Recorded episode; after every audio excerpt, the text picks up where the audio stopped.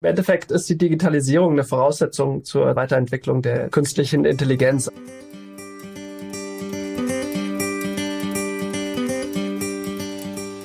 New Health Podcast. Digitalisierung sinnvoll umsetzen. Der Talk mit Expertinnen und Experten zur Digitalisierung des Gesundheitswesens. Mit Sebastian Kuhn, Professor für digitale Medizin und mit mir, Alissa Stein, als Moderatorin.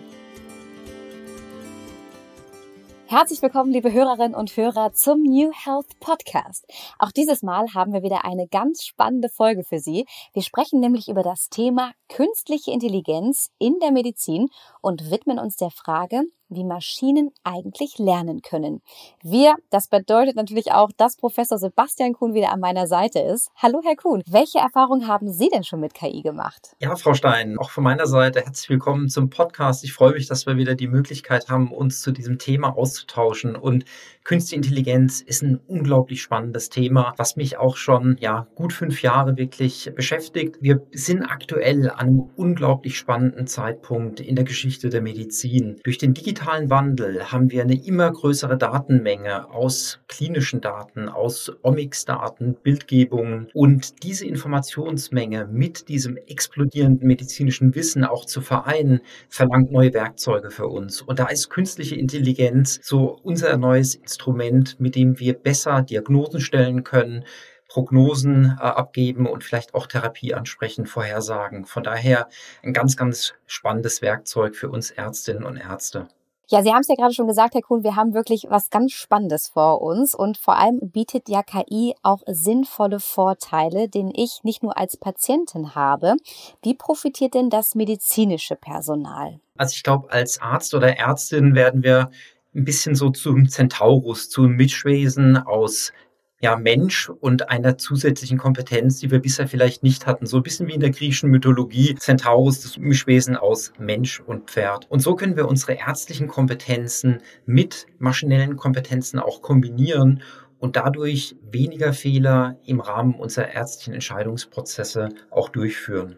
Wunderbar. Also gute Beispiele, dass Digitalisierung tatsächlich für alle Beteiligten Vorteile bringt. Und das gilt natürlich nicht nur für künstliche Intelligenz. Welche weiteren Vorteile die Digitalisierung des Gesundheitswesens bringt, das erfahren Sie, liebe Hörerinnen und Hörer, in unserem Fachmagazin, dem New Health Guide. Besuchen Sie gerne unsere Webseite und werfen Sie einen Blick ins Heft. Die Adresse lautet www.newhealth.guide.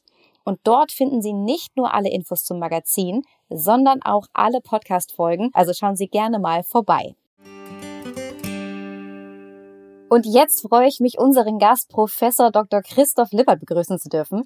Er forscht zum Thema Machine Learning am Hasso-Plattner-Institut der Universität Potsdam.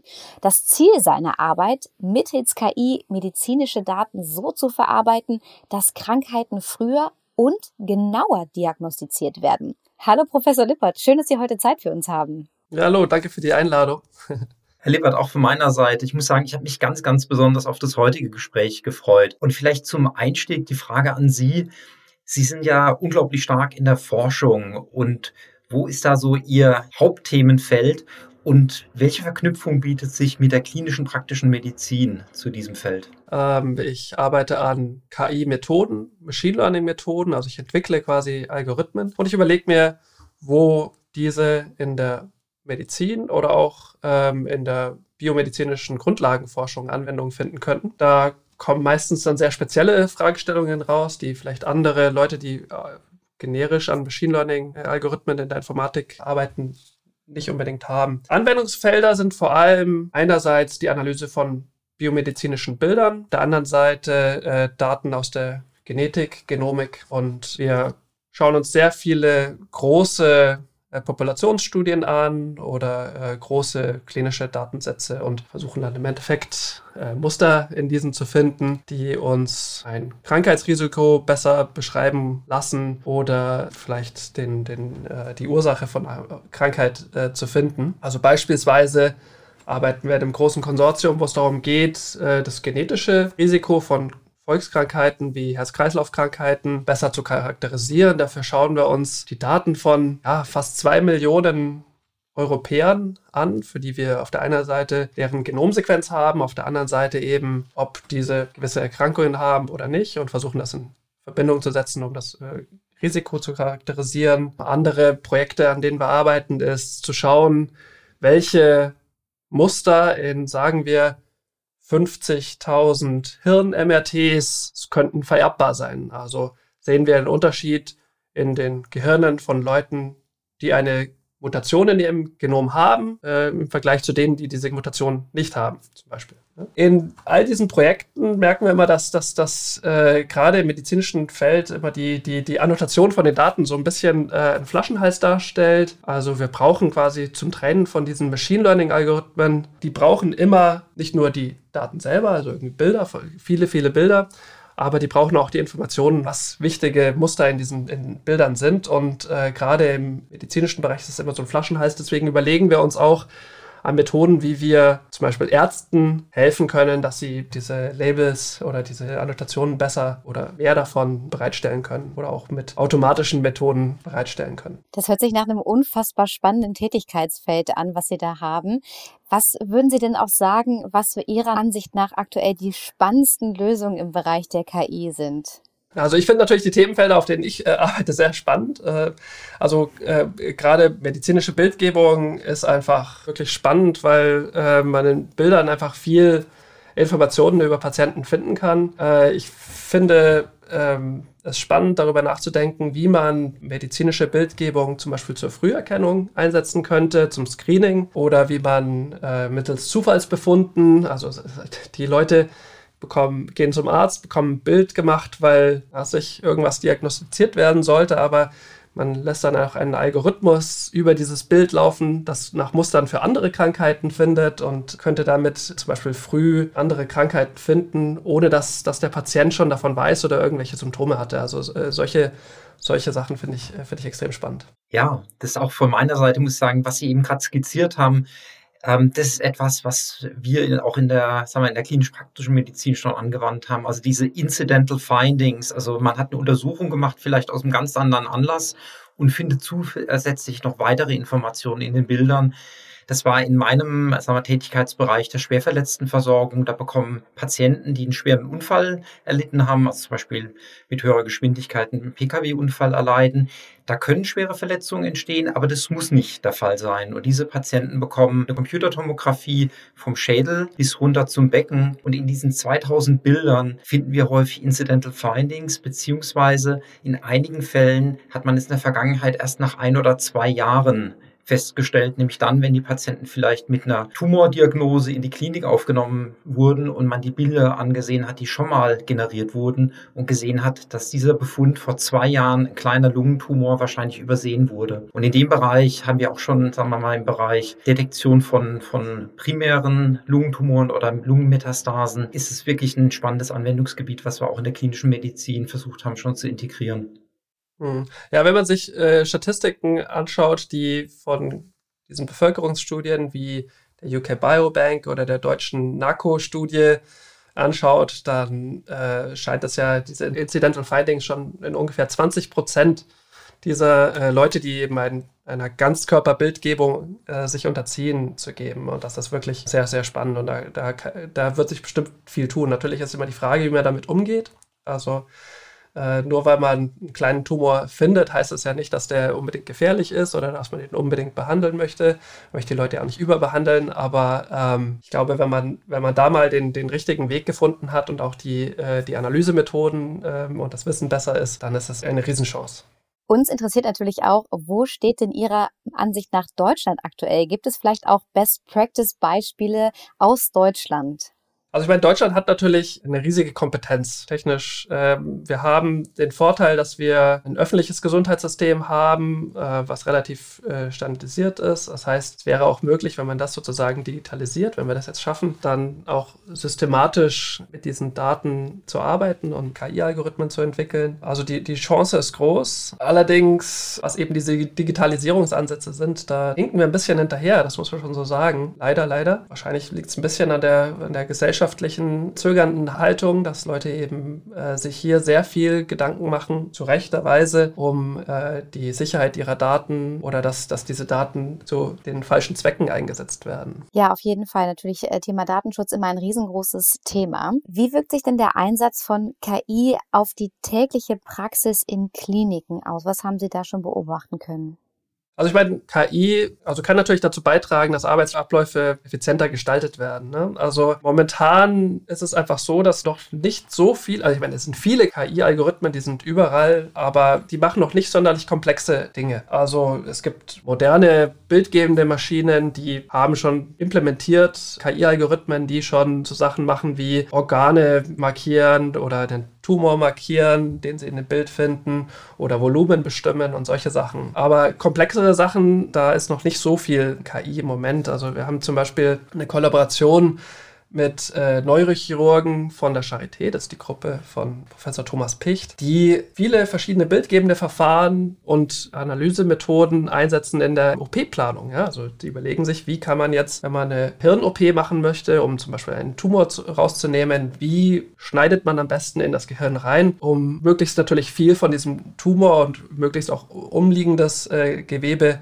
äh, äh, zu extrahieren, ohne viel schlimme negative Folgen für den Patienten. Und die setzen natürlich Bildanalyseverfahren ein, aber das ist irgendwie, das sind viele verschiedene Algorithmen, die dann sehr kompliziert händisch zusammengefügt werden müssen. Also da ist noch viel Raum, dass man zum einen die Schnittstellen zwischen KI-Algorithmen besser macht oder auch, dass man sozusagen komplexere Tasks wie eben so eine ganze OP-Planung automatisch zum Beispiel lösen könnte. Ja, das ist ein spannendes Gebiet, was Sie da auch wieder ansprechen. Wir haben ja, sagen wir, in der Vergangenheit zum Beispiel bei diesen onkologischen Erkrankungen ja Tumorboards gehabt, wo dann vielleicht die Radiologen, die Genetiker, die Onkologen, aber auch vielleicht die Pathologen, die die Gewebsprobe untersucht haben, gemeinsam zu einer Entscheidung kommen. Und wir merken jetzt, ähm, dass in den einzelnen Bereichen jeweils auch KI-Algorithmen, zum Beispiel in der Radiologie eingesetzt werden, die diesen Diagnoseprozess unterstützen oder ebenfalls auch in der Pathologie. Wie sehen Sie so diese Integration zwischen den verschiedenen Modalitäten? Also werden wir zukünftig ein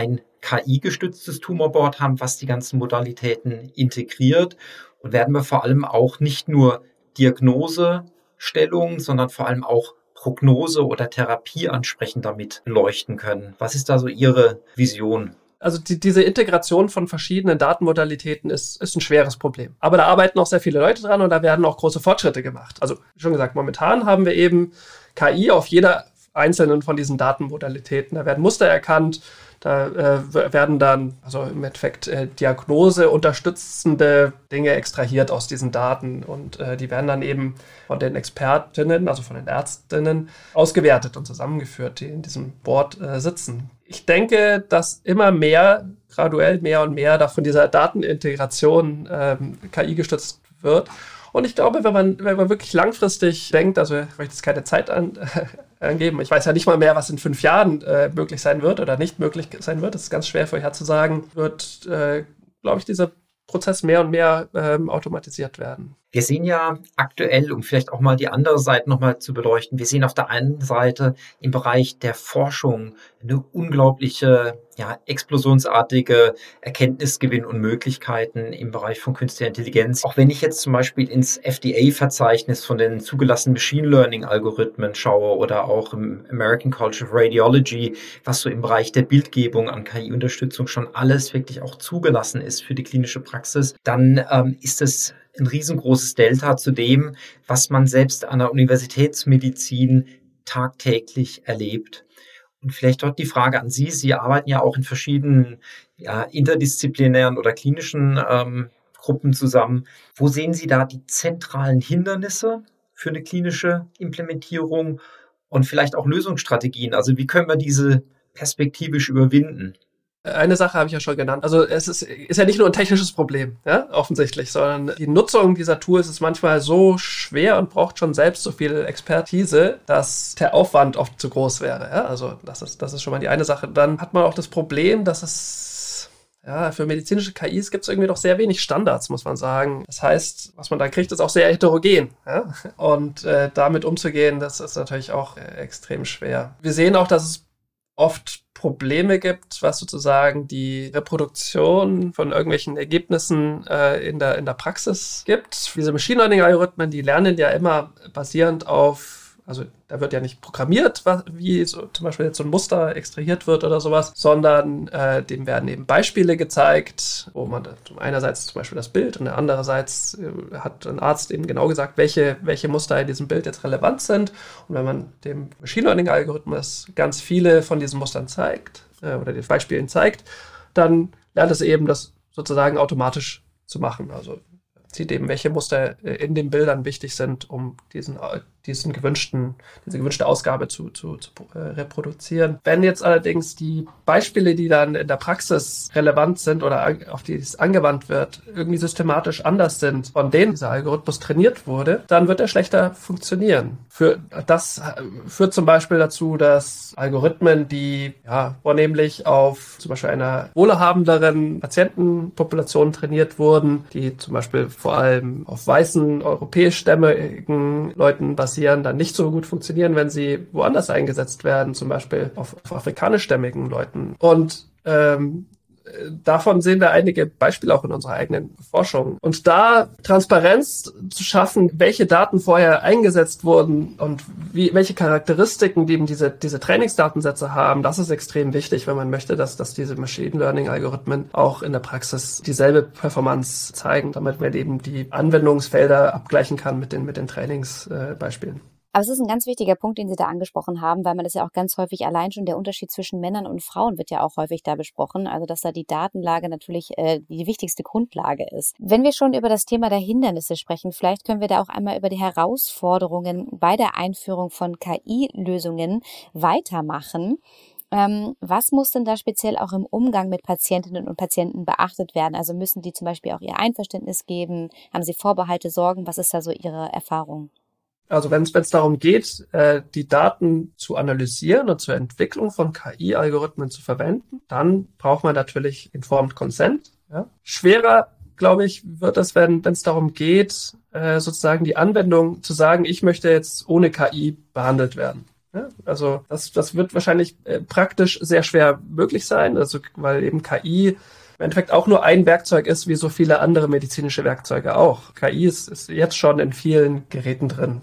Ja, also es ist ein wirklich herausforderndes Thema und man muss sagen, an einigen Stellen wirklich auch noch Bestandteil eigentlich zum einen von Forschungsprojekten und zum anderen natürlich auch von der Regulatorik, die durch diese technologische Welle an einigen Stellen auch überrollt wurde. Wir sehen das zum Beispiel, dass ähm, wenn wir jetzt KI-Algorithmen einsetzen, vielleicht im Rahmen von einer Sekundärbefundung, von, einem, von einer Computertomographie, da haben wir es ja auch nicht mit einem Schwarz- oder Weiß-Aussage zu tun. Also es das heißt ja dann auch nicht, der Lungentumor ist zu 100 Prozent real vorhanden oder auf gar keinen Fall vorhanden, sondern wir ähm, haben als Analyse dann häufig, diese Veränderung ist mit einer 93-prozentigen Wahrscheinlichkeit ein Lungentumor oder mit einer 50-prozentigen oder vielleicht auch nur mit einer 10-prozentigen Wahrscheinlichkeit.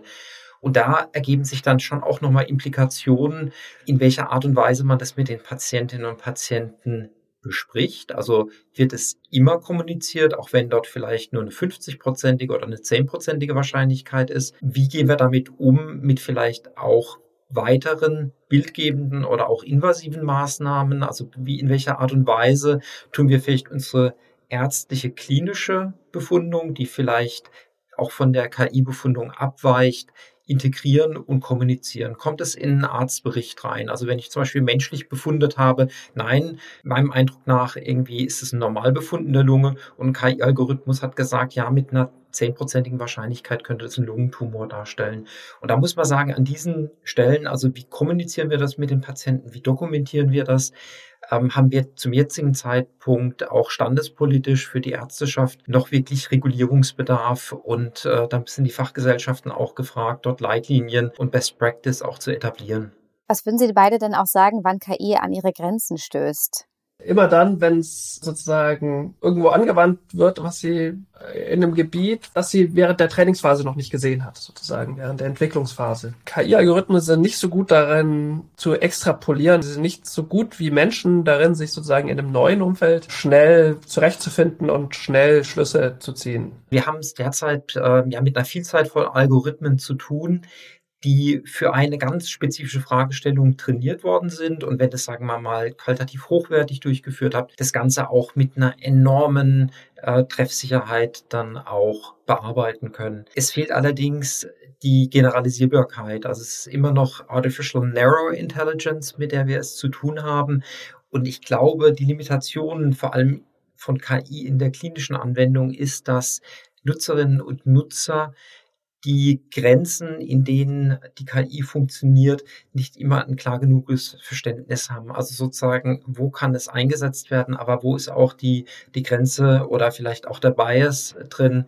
Herr Lippert hatte schon, sagen wir, die Probleme zwischen europäischen und afrikanischen Populationen angesprochen. Also zum Beispiel eine Hautkrebserkennung bei malignen Melanomen hat eine unterschiedliche Treffsicherheit bei Menschen mit hellen Hauttönen versus Menschen mit dunklen Hauttönen. Und da ähm, merken wir, dass halt bei der klinischen Applikation KI an viele Grenzen stößt, einfach durch diese Heterogenität der Menschen, aber auch von den klinischen Situationen und insbesondere auch dadurch, dass Menschen häufig gar nicht nur an einer Krankheit, sondern an mehrere Krankheiten leiden, da wird es dann doch herausfordernd in der klinischen Anwendung. Ja, absolut. Aber was ich total spannend fand und was ich auch auf jeden Fall aus dieser Folge mitnehme, ist, dass die KI inzwischen schon ein Werkzeug ist, wie viele andere Werkzeuge auch in der Medizin. Deswegen würde mich jetzt auch abschließend sehr interessieren von Ihnen beiden. Wir fragen uns ja in dieser Folge auch, künstliche Intelligenz in der Medizin, ist es der entscheidende Faktor der Digitalisierung? Und da würde ich mich freuen, ob Sie da einmal eine kurze Antwort Ja oder Nein antworten würden. Herr Lippert, ich fange mal bei Ihnen an. Entscheidender Faktor der Digitalisierung? Äh, ich würde sagen nein. Und zwar äh, gibt es da noch so viele andere Hürden, die bei uns überwunden werden möchten. Im Endeffekt ist die Digitalisierung eine Voraussetzung zur Weiterentwicklung der künstlichen Intelligenz. Also ich sehe es mehr andersrum. Wir brauchen die elektronische Gesundheitsakte, äh, wir brauchen die Verfügbarkeit von, von Gesundheitsdaten insgesamt. Ähm, das wird, das wird uns mächtigen, mehr äh, KI zu entwickeln, bessere KI zu entwickeln und am Schluss auch bessere äh, Outcomes für die Patienten und Patientinnen zu erwirken. Vielen Dank. Herr Kuhn, wie ist Ihre Einschätzung?